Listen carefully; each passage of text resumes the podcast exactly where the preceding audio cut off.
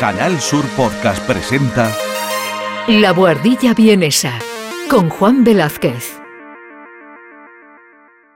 La Buhardilla Vienesa.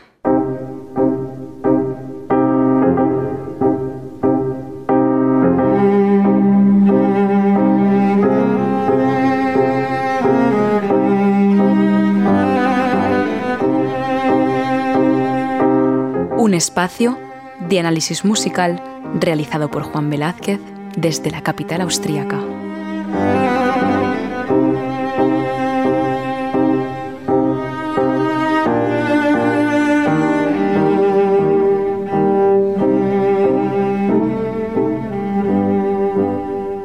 18 de mayo del año de 1911 fallecía en Viena a la edad de 50 años el que probablemente fuese el director de orquesta más importante de todos los tiempos. Durante su larga y productiva carrera, que abarcó aproximadamente 30 años, fue el director principal de teatros tan importantes como la Ópera de Viena, la de Budapest, la de Nueva York, la de Leipzig o la de Hamburgo. Su talento y brillante disciplina musical le hizo estar tan solicitado en una como en otra parte del Atlántico. En el momento de su muerte, Gustav Mahler, que era así como se llamaba, era una auténtica leyenda viva de la dirección orquestal, pero esta, que todos conocían, era tan solo una de las dos caras de la misma moneda. La otra, que era la menos brillante y ostentosa y que sin embargo siempre fue su preferida, era la de la composición. Mahler dedicó toda su vida a dejarnos un legado musical de valor incalculable, que tras su muerte cayó en el olvido, como él mismo supuso que pasaría. No fue hasta que en 1960, bien pasadas las dos guerras mundiales, compositores estadounidenses como Aaron Copland o Leonard Bernstein redescubrieron la música de Gustav Mahler y la promovieron mediante conciertos y grabaciones por todo el mundo. En tan solo 50 años, su música pasó de ser una completa desconocida a tener un merecido puesto en lo más alto del Olimpo musical. Y lo que hoy voy a contaros es el titánico camino que este joven músico de familia judía realizó hasta escribir su primera y colosal sinfonía, la Sinfonía Titán.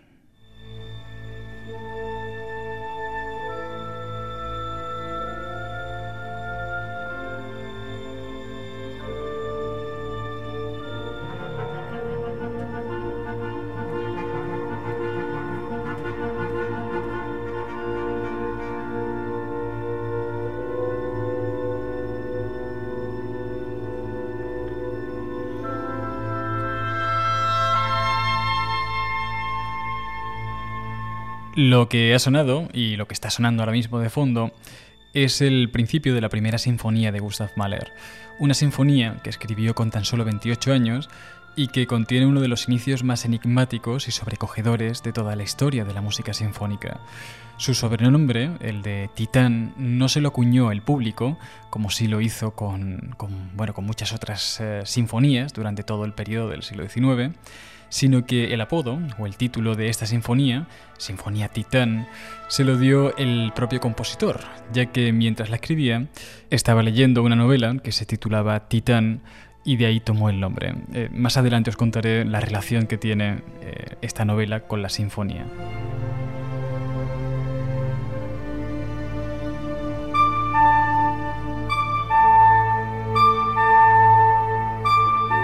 Bueno, pues eh, Mahler, que según se escriba de una forma o de otra, ya sabéis todo esto de la multiculturalidad del imperio austrohúngaro, dio para este tipo de dualidades y mucho más. Eh, puede, eh, puede significar molinero o puede significar también pintor. Así que es posible que algún antepasado, del que al menos no nos ha quedado constancia, al menos que sepamos, pues tuviese uno de los dos oficios y en consecuencia recibiese ese apellido. Eh, recordad que los judíos de Centro Europa, entre otras muchas prohibiciones, casi todas relacionadas con la libertad de comercio y el atesoramiento de dinero, tenían que llevar un apellido que derivase del nombre de su padre y que no tuviese relación con su oficio. Esto fue así, al menos hasta el siglo XVIII, en el que se promulgaron una serie de leyes que anularon todo este tipo de prohibiciones. Bueno, pues desde entonces los Mahler fueron una familia de mercaderes y de taberneros que fueron estableciéndose por toda la actual República Checa, motivados por el mercado de la zona. De forma que cuando Gustav Mahler nació, lo hizo en una ciudad pequeñita que actualmente está bajo territorio checo y que se llama en la actualidad Gilava, pero que por aquel entonces, bajo dominio del imperio austríaco, se llamaba Iglau. Y bien, pues eh, es aquí donde comienza nuestra historia.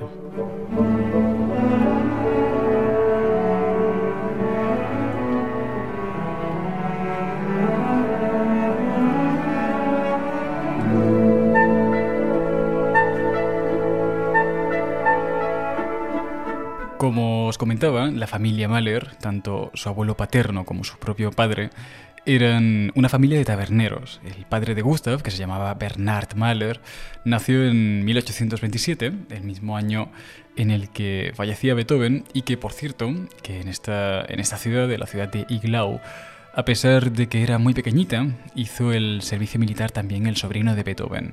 Bueno, coincidencias que, que a veces surgen. Sin embargo, a pesar de ser tabernero en esta pequeña ciudad, era un hombre bastante culto, que incluso había aprendido por su cuenta a hablar francés, este, este Bernard, el padre de Mahler, eh, sin siquiera haber necesitado pisar Francia. Decían que se paseaba por las calles de Iglau con una carretilla, donde además de, cosas para la taberna, solía transportar también libros que leía tranquilamente mientras eh, iba de un sitio para otro.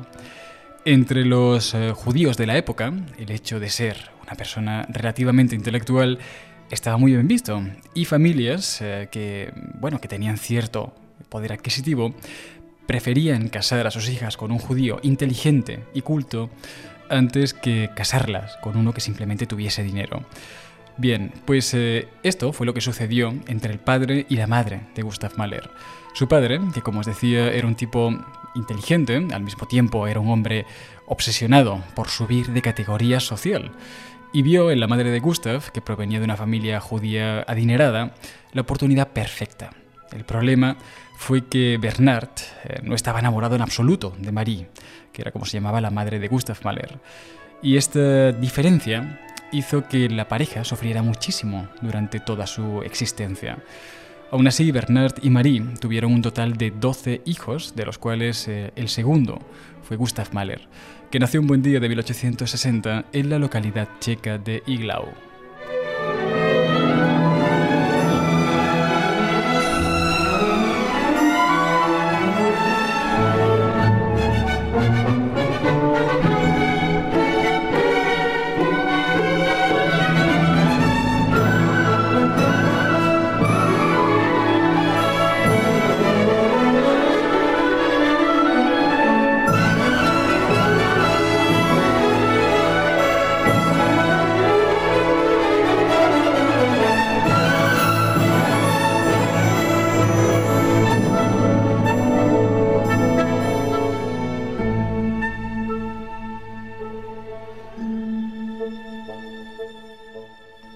Bueno, pues esta relación de conveniencia que tuvieron los padres de Gustav Mahler terminó derivando en una tormentosa relación casi desde el principio. Eh, y según los testimonios del propio Gustav, muchos de los, eh, de los episodios tormentosos tenían que ver con el maltrato físico, que no solo la madre tuvo que sufrir, sino también él y muchos eh, otros de sus hermanos. varios de los testimonios, estos, por cierto, se los contó el propio Gustav Mahler a Sigmund Freud, que lo conocería más adelante en Viena, ya siendo mayor, cuando decidió tratarse mediante el psicoanálisis para superar los traumas que arrastraba desde niño. Bueno, en fin, ya llegaremos a, todo este tema en otro momento. El caso es que a pesar de los malos tratos, el padre de Gustav se percató de cuánto le gustaban las marchas y las canciones a, aquel niño. Os eh, digo lo de las marchas porque Iglau era una ciudad fortificada eh, con un destacamento militar en su interior, por lo que la gente de a pie convivía a menudo con militares y con, con la música de los militares. Bien, pues sabiendo esto, Bernard contactó con un par de profesores de la zona para que introdujesen a aquel niño a la música. Y por lo visto eh, fue todo un acierto, ya que el joven Gustav Mahler pues, eh, evolucionó muy rápido, dio una respuesta repentina ante, ante el estímulo de la música y en cuestión de muy pocos años, además. Eh, según contaba su, futura mujer, Alma Mahler, a la edad de 7 años ya escribía sus primeras composiciones y, a la edad de 8 años tuvo su primer alumno, que fue un compañero de clase que de hecho tenía un año menos que él y al cual, según dice Mahler, eh, terminó rechazando como alumno porque decía que no prestaba la suficiente atención. En fin, eh, bueno, pues como os contaba antes, esta relación tormentosa que, tenían, que arrastraban los padres de Gustav Mahler, eh, hizo que aquel niño sufriese más de la cuenta en su infancia. En, otra de estas anécdotas de, su, del periodo de su infancia, Mahler contaba que no pudo soportar una de estas eh, super peleas que tuvieron sus padres y que, asustado, salió simplemente corriendo de su casa con el único objetivo de alejarse de todo aquello, de todo aquel tormento, ¿no? Y que de repente se topó eh, en mitad de la calle con un músico que estaba tocando una canción típica germana y que se llama, eh, se llamaba y se llama Ach du lieber Augustin.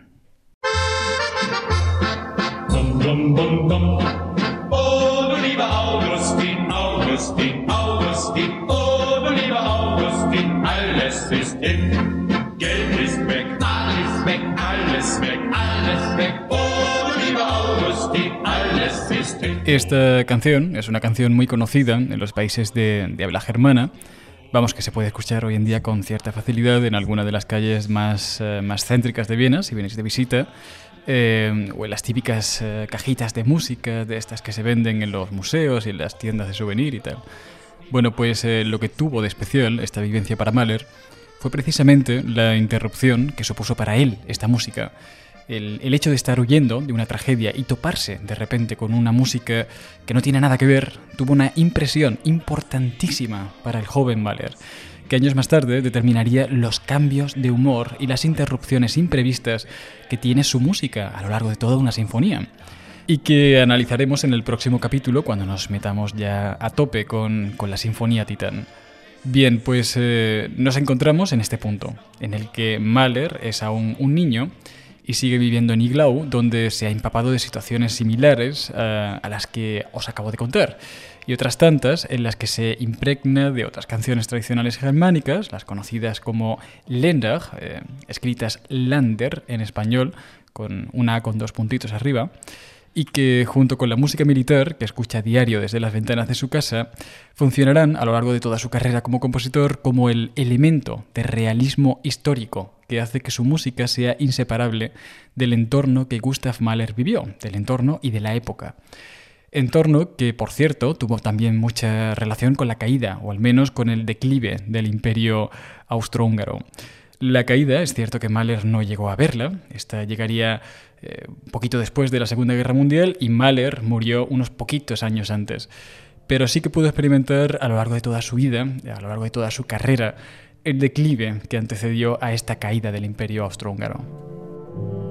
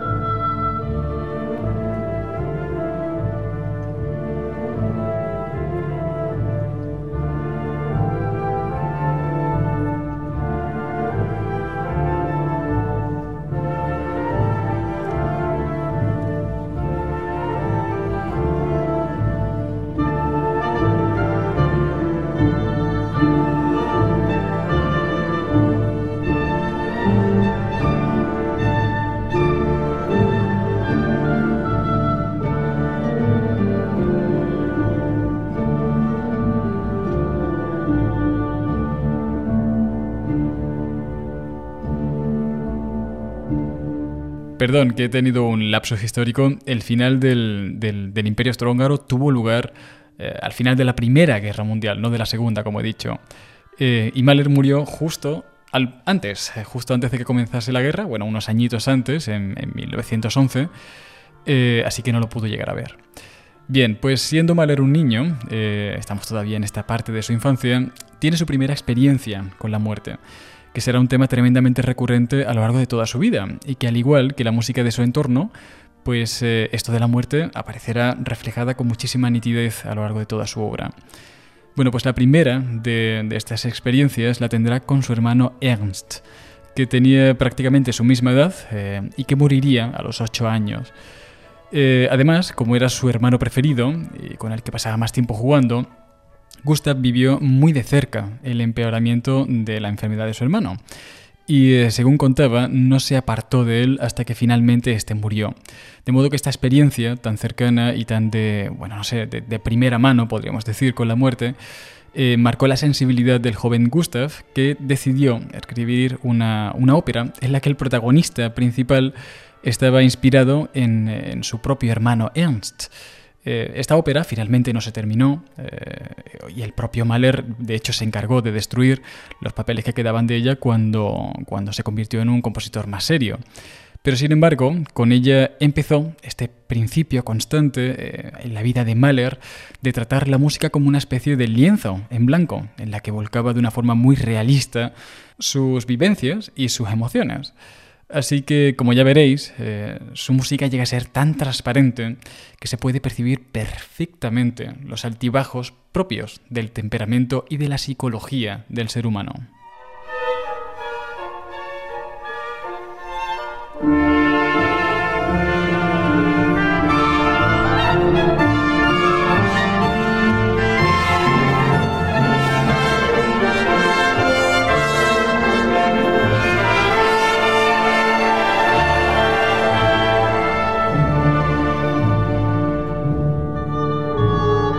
Tenéis ganas de escucharlo, ¿verdad? Eh, bueno, no os preocupéis que la semana que viene le damos caña al, a esto del análisis eh, interactivo, ¿no? Que hemos hecho en algunos otros capítulos y que, creo que funciona. Eh, pero hasta entonces, pues prefiero contaros un poco lo que fue el, grueso de la sinfonía, el camino titánico hasta, hasta llegar a escribirla. Bueno, pues aquí, con estos ingredientes que os he comentado, acaba la infancia de Gustav Mahler. Eh, a esta infancia hay que sumarle eh, que con 15 años lo enviaron a estudiar a Viena, que era muchísimo más grande que Iglau, claro, era la, era la capital del Imperio Austrohúngaro, y por aquel entonces contaba ya con, con varios millones de habitantes, que es, eh, es, más de lo que tiene hoy en día. Viena ha perdido con el tiempo, sobre todo desde que se descompuso el Imperio Austrohúngaro, ha ido perdiendo población. Ahora creo que en los últimos años está volviendo a recuperar, pero durante bastantes décadas lo que ha hecho ha sido perder población. Em, bueno, pues para, este momento, para el momento en el que vivió Mahler, pues una ciudad tan cosmopolita como era Viena, em, fue todo un descubrimiento, eh, que por aquel entonces tendría, Gustav tendría unos 15 años. A esta edad fue cuando comenzó a estudiar piano y composición, que serían sus dos eh, principales especialidades, al menos especialidades académicas, en el Conservatorio de Viena.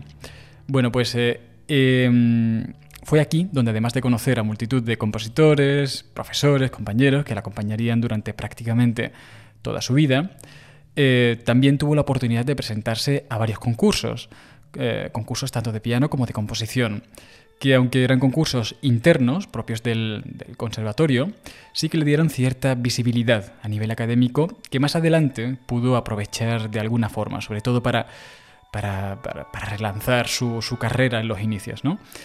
Bueno, no obstante, eh, Mahler siempre recordaba estos primeros años de Viena eh, la relación tan difícil que esta ciudad tenía con, los artistas, con los artistas que, convivían con, el público, ¿no? con el público propio de la ciudad. Viena en aquel momento, y, y de alguna forma lo sigue siendo aún hoy en día, era una ciudad que tenía una relación muy contradictoria con los artistas ya que por una parte les daba todo tipo de facilidades económicas y escénicas para que los artistas creasen eh, nuevas obras de arte, pero al mismo tiempo los castigaba mucho cuando ese supuesto nuevo arte, que, bueno, pues resultaba que no era de su gusto. Mahler muchas veces comentaba cómo el público de la ópera de Viena o del teatro estatal abucheaban directamente a los artistas cuando no les gustaba lo que estaban viendo o incluso cuando llegaban a fallar una sola nota, una, simple nota fallada en un instrumento ya era motivo de abucheo en este tipo de, teatros, para que os hagáis la idea hasta qué punto llegaban de, extremismo artístico, podríamos decir, no lo sé. Claro, esto generaba un ambiente de muchísima competencia entre los artistas de, esta ciudad.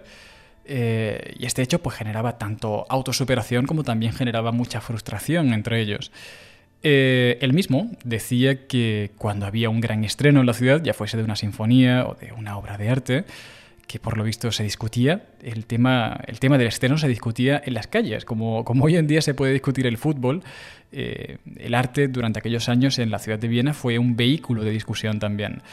Vamos, que la gente discutía estos temas de una forma muy acalorada y que incluso generó eh, dos bandos o diferentes bandos a favor de, bueno, gente a favor y gente en contra según tal o cual artista. Eh, y uno de los enfrentamientos musicales más famosos del momento fue el que se produjo entre los seguidores de Wagner, que solían ser amantes de la novedad eh, o de lo nuevo, o de la ruptura de esquemas tradicionales, como queráis llamarlo, eh, y por contra estaban los seguidores de Brahms, que supuestamente pues, eh, eran considerados como más tradicionalistas. Eh, Wagner no escribió ninguna sinfonía en toda su vida, precisamente porque la sinfonía estaba reconocida como el mayor de todos los géneros tradicionales.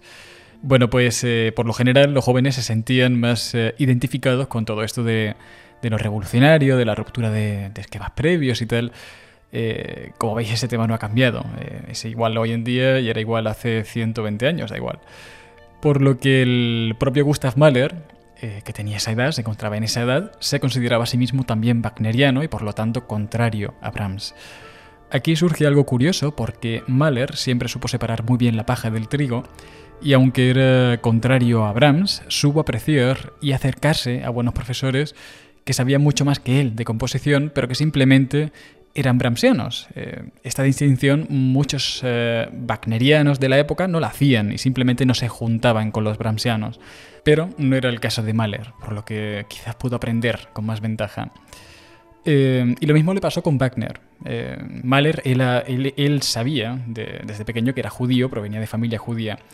Y al mismo tiempo sabía de sobra que Richard Wagner, entre 1850 y 1852, pues eh, había escrito varios textos eh, antisemitas en contra de los judíos. Em, pero como os decía, eh, Mahler, y esto fue una cualidad que tuvo durante toda su vida, siempre supo separar al artista de la persona y de esta separación obtuvo muchísimo beneficio.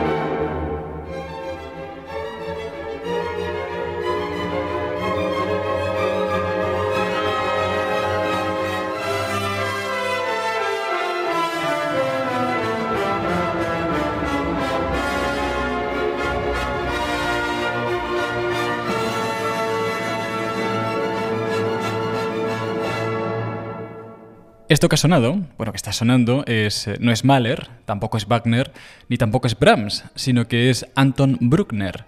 Eh, justo ahora mismo hemos hablado de las influencias que de alguna forma condicionaron o formaron la mente de, de Gustav Mahler. Eh, y aún nos faltan un par más que os voy a comentar a continuación. Bueno, la primera de todas ellas, como os podéis eh, intuir, eh, pues es este Anton Bruckner, que era un compositor, un organista austriaco, que era muy conocido en la época y bueno, es un, es un compositor consagrado aún a día de hoy. No se toca tanto como Wagner o como se puede tocar Brahms, pero ahí está, y fans desde luego no le faltan. Em, pues en esta época tampoco le faltaban. Y aunque no despertaba ni muchísimo menos el furor que podía despertar Brahms cuando venía a la ciudad, aquí a Viena, eh, al menos sí que se le metía en el mismo saco. Y durante mucho tiempo, el que, el que era wagneriano eh, también era bruckneriano, de forma automática. Em, asociación que, por cierto, no le gustaba nada a Bruckner, que era un tipo que, bueno, que no le gustaban los problemas, era bastante pacífico y todo esto de los enfrentamientos entre los brahmsianos y los wagnerianos, pues no, no, le molaba nada, no le gustaba. Eh, pero bueno, le posicionaron ahí sin, su consentimiento, podríamos decir. Y eh, bueno, pues a Mahler le encantaba la música de Bruckner. Tanto es eh, así que en ocasiones su música se parece un montón a la de Bruckner.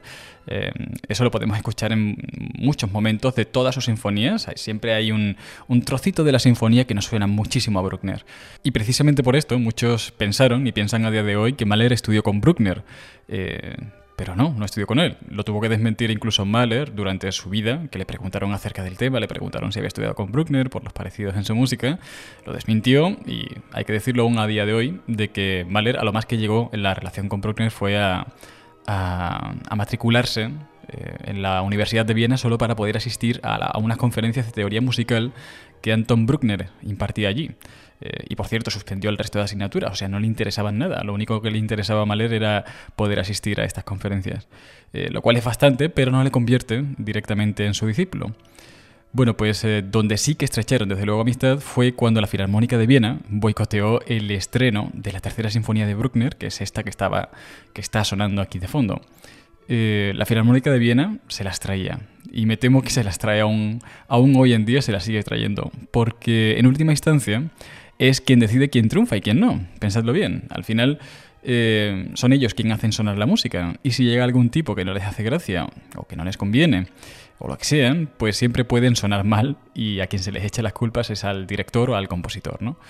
Es, eh, es, algo que roza casi la extorsión eh, y bueno, parece que Bruckner pues, fue una de las víctimas de, de este momento que cuando estrenó su tercera sinfonía, pues hubo ese tipo de boicot de que fue un desastre el concierto. Y ahí estaba Mahler con algunos de los colegas del conservatorio que le apoyaron y le convencieron de que no había sido culpa suya y de que en realidad la sinfonía era una preciosidad y que no tenía nada por lo que preocuparse.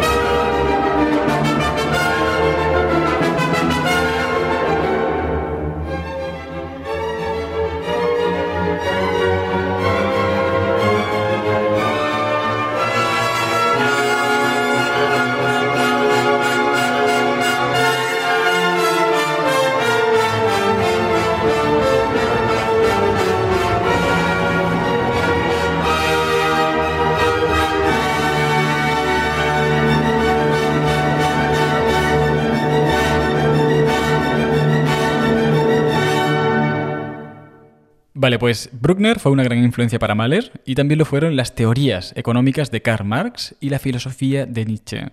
Con el primero, con Karl Marx, tenía además ciertas cosas en común, como que, por ejemplo, los dos eran judíos, lo cual, para un joven de 18, 19 años, ya allanaba bastante el terreno. Con Nietzsche, sin embargo, no tenía este punto de unión, pero sí que le unían pues, eh, unos orígenes humildes que, de alguna forma, pues, bueno, le enlazaba, le, hacía estar más receptivo a, su figura. Y su filosofía no solo le influyó en su música, sino que también le influiría mucho en, cuidar lo que comía y en el tema del ejercicio. Parece ser que Nietzsche era, un, era una persona muy crítica con la alimentación germánica, de la cual hablaba fatal, y para la que ofrecía otras alternativas que hoy en día consideraríamos muy cercanas a la dieta vegetariana y tal. En fin, que con esta mochila de ideas e influencias terminó Gustav Mahler su aventura en el Conservatorio de Viena y con 20 años se encontró con el título debajo del brazo, pero no sabía qué hacer. No tenía ni idea de, por dónde podía empezar. Eh, es la típica crisis que muchos hemos tenido al acabar el superior, el conservatorio superior me refiero. Mahler tenía algún alumno privado que había cosechado en los años en que estaba estudiando en el superior, pero mm, no veía forma de ganarse la vida con eso. A él lo que le gustaba, lo que había sacado de conclusión tras estos años, es que le gustaba la composición.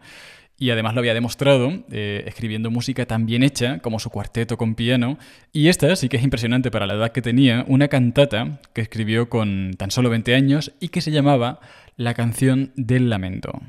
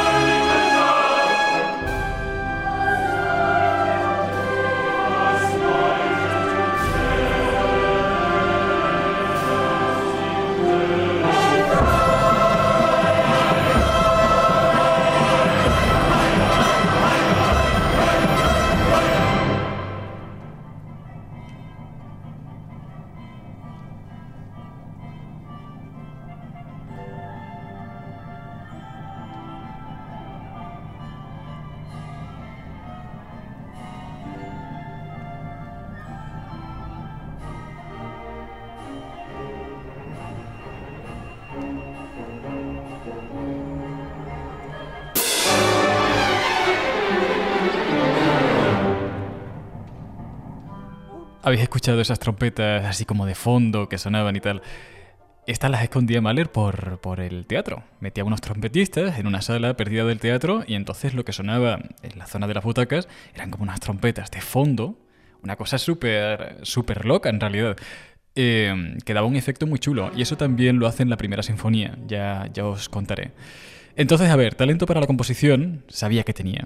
Pero de lo que no tenía ni idea era de cómo se ganaba la vida un compositor, así que tuvo que desechar la idea de, ser compositor a tiempo completo durante, durante algún tiempo. Bueno, en realidad durante toda la vida, pero no quiero hacer spoiler. Eh, como veis, el tema de la dirección de orquesta ni se le había pasado por la cabeza. Vamos, es que no le llamaba la atención lo más mínimo. Contactó entonces eh, a su profe del conservatorio y este le puso en contacto con un relaciones públicas, podríamos decir, para que le pasase conciertos. Total, que estuvo un tiempo esperando hasta que se pusieron en contacto con él y le dijeron de ir a un pueblo perdido en mitad de Austria para dirigir una orquestilla. Y las anécdotas que cuenta Mahler de este encargo son bastante graciosas porque el teatro que era de madera, pues cuando llovía eh, era un colador. Entraba todo el agua y lo que antes estaba abajo, después estaba arriba. Todo. Es decir, que las cosas flotaban dentro, ¿no? Em, y Mahler ya decía desde el principio que más que un teatro aquello parecía un gallinero. Y, como, como, os podréis ya imaginar, pues la orquesta no era mucho mejor. Allí cada uno era de su padre y de su madre y era bastante logro ya de por sí el hecho de que llegasen todos hasta el final de la partitura a la vez. Eh, en fin, bueno, los inicios, ¿no? Al fin y al cabo, todos hemos tenido estos inicios en, en la música y en cualquier profesión y Mahler no fue una excepción tampoco.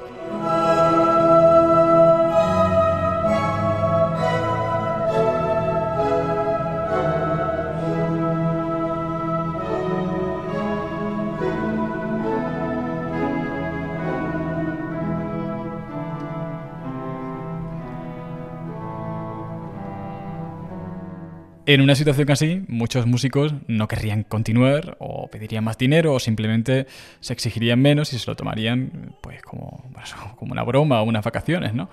Pero este no fue el caso de Mahler. A ver, está claro que, encontraba ridícula la situación, pero ahí estaba el tío, dando lo mejor de sí y, y, además que consiguió que aquello sonase bien, a pesar de todo.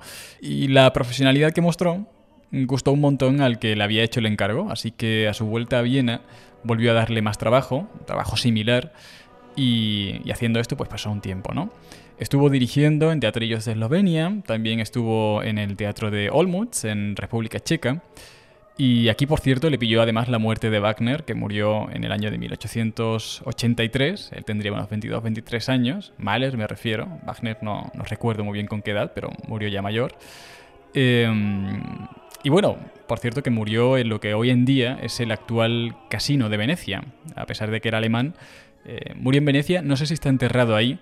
En Venecia sí que está enterrado Stravinsky, a pesar de que era ruso y vivió toda su vida entre París y Estados Unidos, pero al final acabó enterrándose en Venecia. Bueno, pues al poco tiempo de estar aquí trabajando en el eh, un, un, alto cargo de uno de los teatros de Dresde quedó impresionado por lo mucho que Mahler podía hacer con tan poco presupuesto y eh, le propusieron que dirigiese el teatro de Kassel en Dresden. Dresden es una ciudad eh, del este de Alemania, está, es muy conocido hoy en día, está, está, muy cerquita de Leipzig y es muy bonita. Si tenéis algún, alguna vez la oportunidad de visitarla, eh, es de las ciudades más bonitas a mi, a mi parecer de Alemania. Em, bueno, pues este teatro ya estaba mucho mejor. A ver, no era, no era un gran teatro, pero bastante mejor que de donde venía, ¿no? Recordad de dónde había empezado. Eh, aquí además entró en el circuito de teatros modestos de Alemania, que le llamaban para que dirigiese de forma esporádica en los teatros, eh, bueno, en teatros parecidos. Y además a veces venían directores invitados de mucha talla. Eh, uno de estos fue Hans von Bülow, que era un tipo súper conocido en aquel momento, algo así como Daniel Barenboim puede ser hoy o algo similar. Y Mahler quedó fascinado viéndole dirigir. había escuchado hablar de él, pero nunca lo había visto dirigiendo en directo y le encantó. Eh, tanto es así que intentó verle después eh, del concierto en un hotel, eh, en el hotel donde se alojaba, y no le dejaron, el portero no le dejó, y le envió a la desesperada una carta un poco patética donde le pedía ser su alumno a cualquier precio. Bueno, la cosa es que Hanson Bülow pues le rechazó, con mucha clase, por cierto. Y ahí quedó la cosa. lo bueno es que al poco tiempo conoció a una chica que le gustó un montón y que se llamaba Johanna Richter, Y fruto de este amor, escribió su primer ciclo de canciones, que tituló Canciones de un camarada errante. Y ojo aquí, que ya estamos en el año de 1885 y no sabéis hasta qué punto son importantes los ciclos de canciones para las sinfonías de Mahler. Bueno, ya os eh, contaré con detalle en nuestro próximo capítulo, donde analizaremos la sinfonía de una forma muy chula y espero que muy esclarecedora. Pero os aviso que cuando Mahler escribe un ciclo de canciones, se avecina una sinfonía.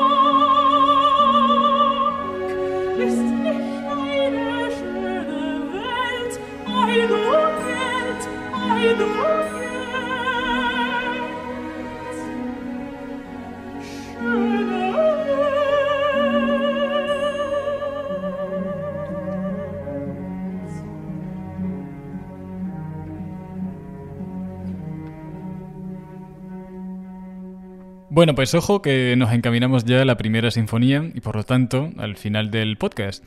Mahler tiene en este momento unos 25 años, faltan tres para que escriba la sinfonía, eh, y en estos años se sigue moviendo con el tema de la dirección. Eh, por lo visto tiene problemas con el jefe que tiene en Dresde, que le tenía cierta envidia, y que llega a hacer pública la carta que Mahler le envió, esta tan patética, a Hans von Bülow. El caso es que Mahler empieza a estar cada vez más eh, a disgusto en el teatro y decide negociar su contrato con otros teatros. Primero se le abre la puerta en Praga, aunque aquí va a estar poco tiempo porque al poco le llaman de Leipzig y, em, y bueno, él prefería estar ahí porque era una ciudad más importante a nivel musical realmente. Era la ciudad donde había nacido Wagner. Y, y fue aquí, en esta ciudad, donde Mahler tuvo realmente su primer golpe de suerte. Él, como le había sucedido en Praga, había llegado a la ciudad en calidad de ayudante del director principal, y si bien en Praga tuvo que luchar por hacerse un hueco, porque había dos o tres aspirantes más, en Leipzig dio la casualidad de que el director principal enfermó durante un ciclo de ópera eh, en la que tocaban el Anillo de Nibelungo de Wagner, un ciclo importantísimo de Wagner y más en su ciudad. Eh, y a Mahler le tocó sustituir, eh, además, en la más famosa de todas las óperas de esta tetralogía, que son las Valquirias, que, todos conocéis, al menos eh, algún extracto de ella. Por lo que si todo salía bien, podía ser un pelotazo para la carrera de Mahler. Y así fue. La ópera fue todo un éxito, el, público se encariñó mucho con Mahler y el propio Mahler pues, ascendió a la primera división, podríamos decir, de la dirección orquestal. Además conoció a otra chica, bueno, se lió en concreto con la mujer de Karl von Weber, que era un oficial alemán y nieto del compositor Karl Maria von Weber, eh, este que es de principio del siglo XIX, más o menos coetáneos a Beethoven, tiene un concierto de clarinete bastante chulo, algún día a lo mejor pasamos por él, y em, claro, a raíz de esto, pues perdió la amistad con él, pero a cambio se enamoró y produjo un ciclo de canciones que se llamaría El muchacho de la trompa mágica. No sabemos si en, este, en esta ocasión se estaba refiriendo a él mismo, Ojalá que sí, pero después de este ciclo parece ser que la Sinfonía Titán ya estaba al caer.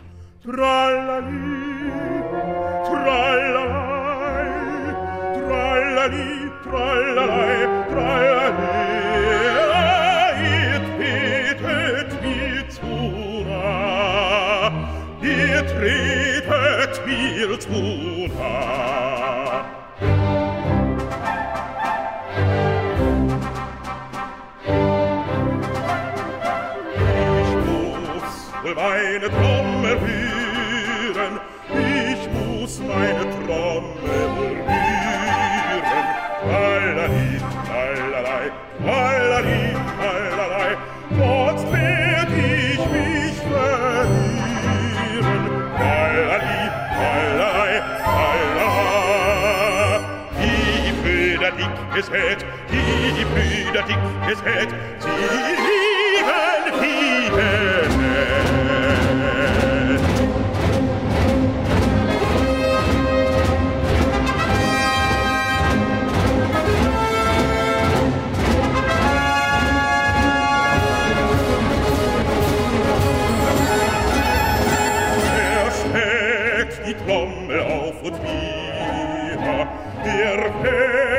Seine stille Brüder. Tralali, tralali, tralali, tralali. Sie schlagen und sie schlagen ihren Feind, Feind, Feind. Tralali, tralali, tralali, tralala. Ein Schrecken schlägt den Feind, ein Schrecken schlägt den Feind. Er schlägt die Trommel auf und nieder, Da sind sie vor dem Nachtquartier schon wieder. Tralali, tralalei, tralali, tralalei, ins Gäschlein hell hinaus, hell hinaus. Sie zieht vor Städtlein Traus. Tralali, tralalei,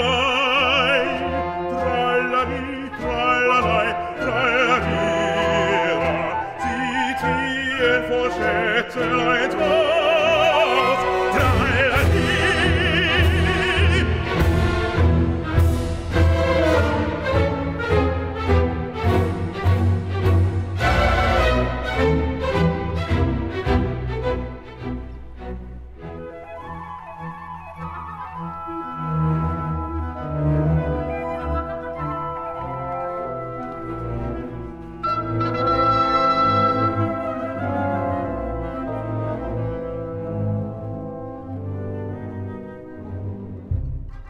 Bien, pues tras el éxito de Leipzig le llaman de la actual Hungría y le proponen estar al cargo de la, de la Ópera Estatal de Budapest.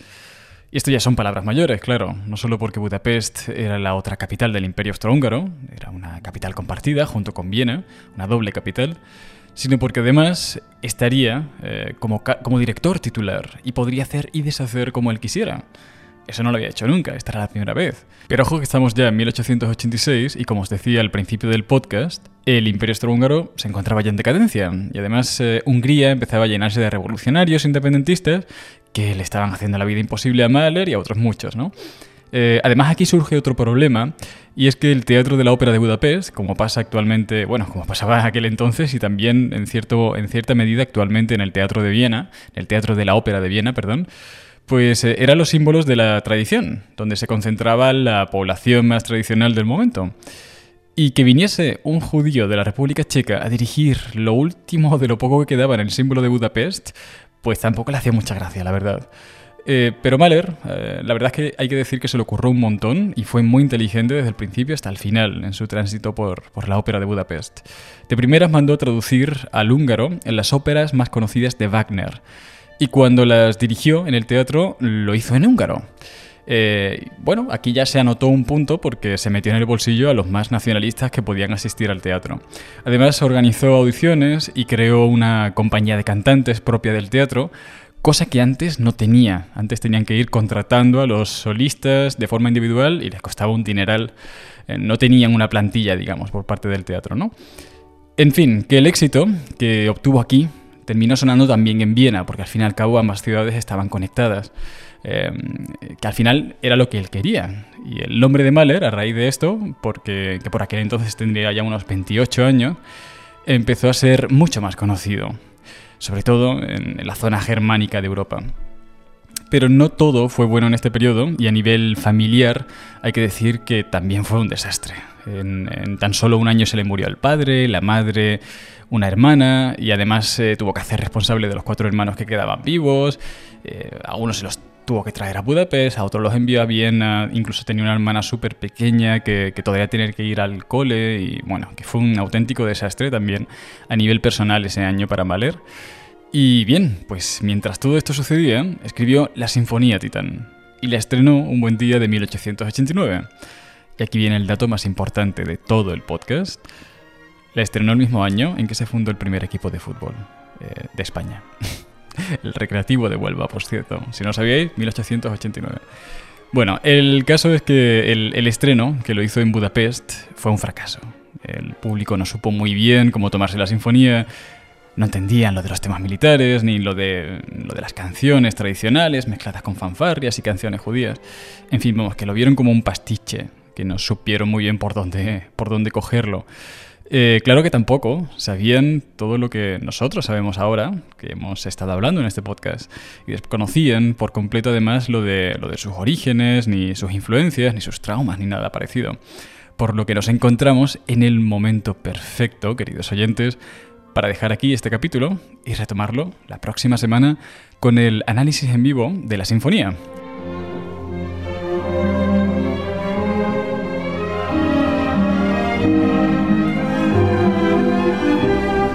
Bueno, pues eh, ojalá que hayáis disfrutado un montón de este capítulo sobre la vida de Mahler y os espero aquí la próxima semana con un nuevo capítulo de La Guardilla Vienesa.